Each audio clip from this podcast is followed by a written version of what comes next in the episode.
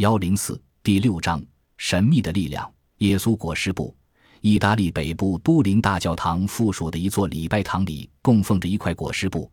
千百万基督教信徒们都认为这块布是曾用来包裹钉死在十字架上的耶稣尸体的。在这块长四十五米、宽一米的布上，不知道怎么留下了一个身体有多处创伤的死者影像，极像耶稣基督的面容。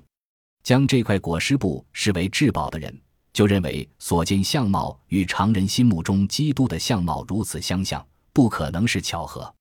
如果布上的影像是耶稣被钉十字架后的真容，那么这块布就自然是当时留下来的最有价值、最宝贵的遗物了。可是，它真就是耶稣的裹尸布吗？几百年来，始终有人怀疑它是伪造的，孰是孰非，至今仍争论不休。二十世纪的科学使怀疑派的声音不像过去那么响亮了，因为经过科学家的检验。证明这块裹尸布的确是耶稣基督时代在巴勒斯坦某个钉死在十字架上的裹尸布，但是不是就是耶稣的就很难确定了。经科学家测定，裹尸布左右部分别留下了一位三十四岁、身高约十六米的男人正面、背面的影像。影像显示他的肋骨受伤，手腕处有被锯钉钉穿的伤痕，还留有血迹。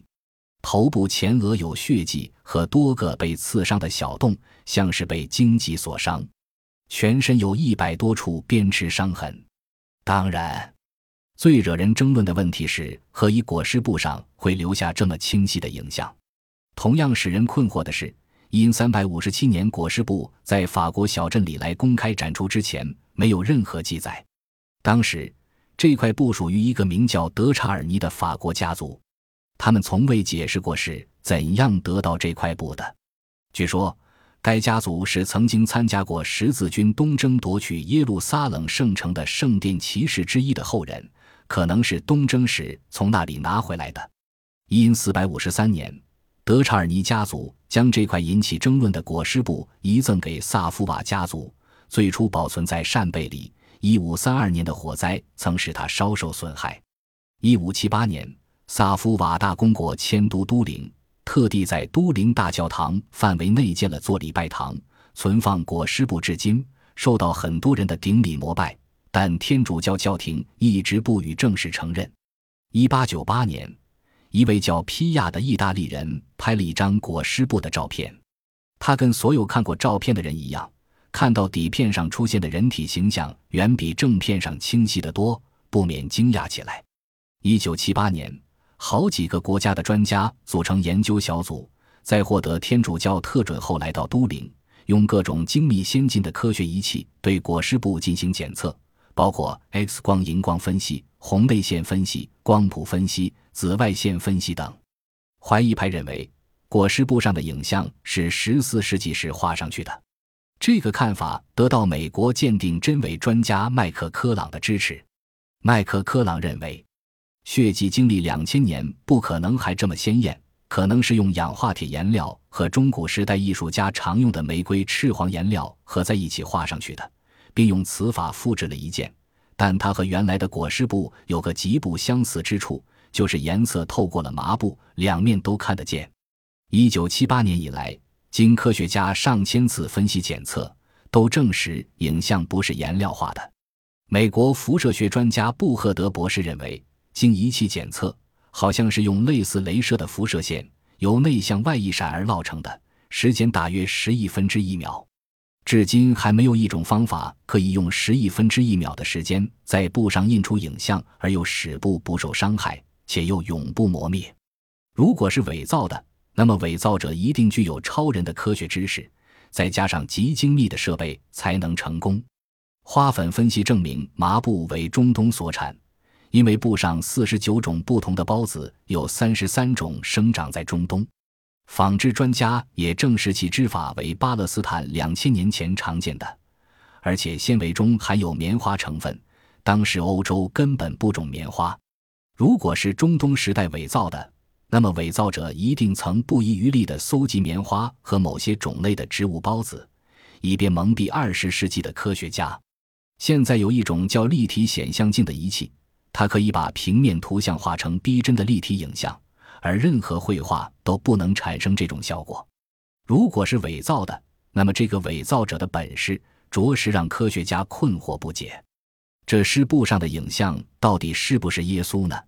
加拿大的一位神学家说，可能是耶稣的尸体被包裹后放在岩洞里，在他复活之前，尸体放射出辐射能着印在尸布上而留下的圣像，作为神迹的证据。新约上说，三天之后，耶稣的尸体失踪了，尸布仍旧留在石头上。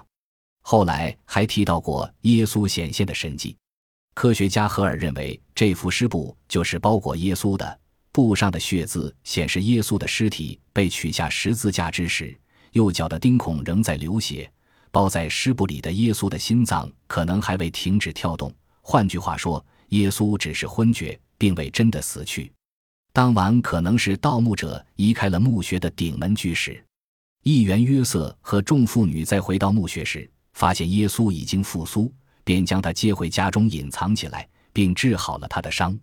后来，耶稣可能活了下来，过着隐士生活。这是一个由来已久的难解之谜。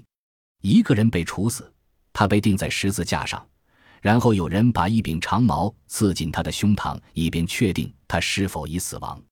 他的尸体埋在一座坟墓里，据说是由经验丰富的百夫长守卫着。十二天后，尸体却不翼而飞。更为神秘的是，那些了解这个人的人都说，在他死后还亲眼见过他，并和他交谈过。开始，他们怀疑这只是一种梦境或幻觉，但在亲手触摸了他，并和他一起进餐后，他们都相信这个人已经复活了。众所周知。这个人就是拿撒勒的耶稣，他的复活不仅成了基督教的来源，而且成为迷惑历史学家近两千年的谜。一九四五年十二月，在埃及上游的奈格哈迈提地区，一位名叫穆罕默德·阿里·阿萨曼的阿拉伯农民在寻找一些肥沃的土壤来给他的庄稼施肥的时候，突然被一个红色的瓷罐给挡了一下。阿萨曼打开了这个瓷罐。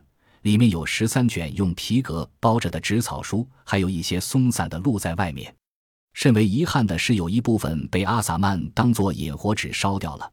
好在万幸的是，剩下的部分被抢救到了开罗的基督博物馆保藏。在阿萨曼发现的这些文献中，有一篇名为《托马斯圣经》。早期的教堂记录中曾经提到这本书，多为诽谤之言。但是大多数的历史学家都认为这本书永远消失了。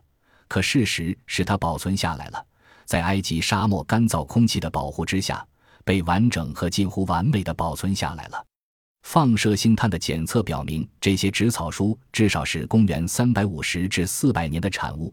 但是，也有一些学者指出，托马斯圣经完全由耶稣自己的话语组成。那么，进而推测这本书的形成接近于耶稣生活的年代，也许会早在公元前五十年。这使得托马斯生活的时代要比马可、马太、路加和约翰早一些。我们关心的是，到底托马斯在圣经中怎样描述了耶稣的复活呢？答案可能会令你很失望，书中绝无提及。就是现在，一个死去的尸体复活在其传记中，也不是一件可有可无的细节。很难想象，托马斯从来没有听说过这件事，或者忘记了提到这件事。因此。许多历史学家据此推断，有关复活的故事纯属编造，并不是耶稣自己或者他的同党，而是后来的基督教徒，也许是马可所为。佛舍利神奇奥妙，一案又发生在紫禁城慈宁宫里，令圣人神往，又成为圣人难以破解之谜。佛舍利的科学含义是什么呢？据文献记载，舍利为梵语 “sais” 的音译，又译舍列罗，意为深谷。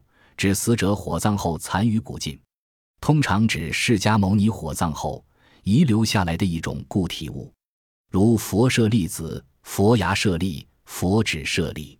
佛教经典中舍利有两类，一为法身舍利，即释迦牟尼所说的佛教经典；二为生身舍利，即释迦牟尼火葬后遗留下来的固体物。这一类舍利又可分为三种，按照法院朱林的说法。一是骨舍利，白色；二是发舍利，黑色；三是肉舍利，红色。但皆因圆明皎洁、坚固不碎，迥非世间珠宝可比。此外，菩萨、罗汉等也有舍利，为其坚固程度不同。敬仰和安奉舍利是从释迦牟尼的舍利开始的。释迦牟尼火葬后，摩揭陀国王阿和狮王等七个国王分别派遣使者到火葬的居士那城，向当地的莫罗要求分给佛舍利。最初，莫罗人不肯分给，经卢内调解，才将佛舍利平分给八王。各国分到舍利后，回国建塔安奉，并定期举行纪念会。图卢纳将原来装舍利的空瓶带回去，建立了一个平塔。最后，迟到的孔雀王分不到舍利，只好将释迦牟尼火葬后留下的炭和骨灰带回去，也建塔安奉。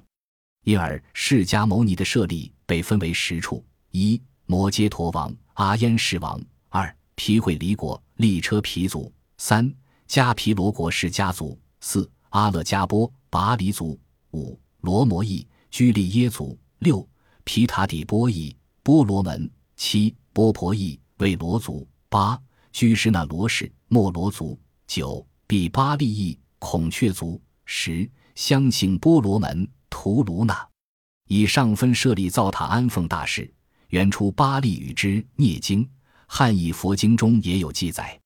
所谓八王起八塔，金瓶及灰坛，如是阎浮提始起于石塔。到公元前三世纪，阿育王弘扬佛教。并发掘八王修建的佛骨舍利塔，取出舍利，重建新塔安奉，从而增加了对佛骨舍利的崇敬。阿育王将所得舍利分别盛入八万四千个宝函，进一步扩大了佛舍利的安奉范围。阿育王弘扬佛教，造八万四千个塔供养舍利，在中国的有十七所。今据法院朱林列明如下：一、西晋会稽云仙塔。二、东晋金陵长干塔；三、石兆青州东城塔；四、瑶琴河东浦坂塔；五、周齐州岐山南塔及法门寺塔；六、周瓜州城东人塔；七、周沙州城人大成寺塔；八、周洛州故都西塔；九、周凉州孤臧故塔；十、周甘州长山丹县故塔。十一，周晋州火山南塔；十二，齐代州城内大成寺塔；十三，随义州福感寺塔；十四，随怀州妙月寺塔；十五，随滨州静明寺禅塔；十六，随滨州榆社县塔；十七，随魏州临黄县塔。一九八一年十一月二十七日上午。北京房山县文化科及云居寺文物博物馆所人员在雷音洞内清理地面，见佛座后边地下五公分处有一方石，不觉有些诧异。掀开方石，下有一穴，穴中有一弹函。此时现场还有中国社会科学院世界宗教研究所专家，人们想到了史书上关于石经山藏有佛舍利的记载，于是小心往外拔取。经过紧张劳碌。上午十二时十五分，五重风函全部取出，佛舍利藏于内函中，共两颗，属粒般大小，米黄色，为肉舍利。现场拍照后，风函及佛舍利被北京市文物局送往北京保藏。随后，佛教文物专家逐一打开风函，进行了反复研究。时过五年零五个月，一九八七年四月二十八日。北京市政府举行中外记者新闻发布会，宣布了这一重大发现。次日，《北京日报》《光明日报》等各大报刊纷纷报道新闻发布会的情况及佛舍里发现的经过。外函汉白玉大石函，长宽各四十九厘米，通高五百零八厘米。此函为明增制，函盖刻有一百七十二字铭文。此函为青石函。长宽各三十厘米，通高二十四厘米，内原有四五升灵骨。一九八一年发函时未见，看来是让名人取出了。三函为汉白玉石函，长宽各一百三十二厘米，通高十三厘米，属名人增制。四函为镀金银函，长立各三百八十五厘米，高五厘米。顶部有莲花，四坡中部是莲花，两侧为忍冬草花纹。函体四面有线刻青龙、白虎、朱雀、玄武四灵图案，周边是莲花及忍冬草，赞功极精。内藏木质彩绘香珠一颗，珍珠十一颗。此函为随佛舍利二函，被名人镀金纹饰了。函内的木针、珍珠等物均为名人安放。佛舍利内含为一白玉函，长宽各十二厘米，高十七厘米。为名人增置，内有两颗米黄色鼠粒般大小的肉舍利及两颗珍珠。显而易见，一九八一年发现的佛舍利两颗与原随佛舍利外含青石函字铭文记载内安置佛舍利三粒不相符合，少一粒佛舍利而多出颗珍珠，于是就成了装令人费解的疑案。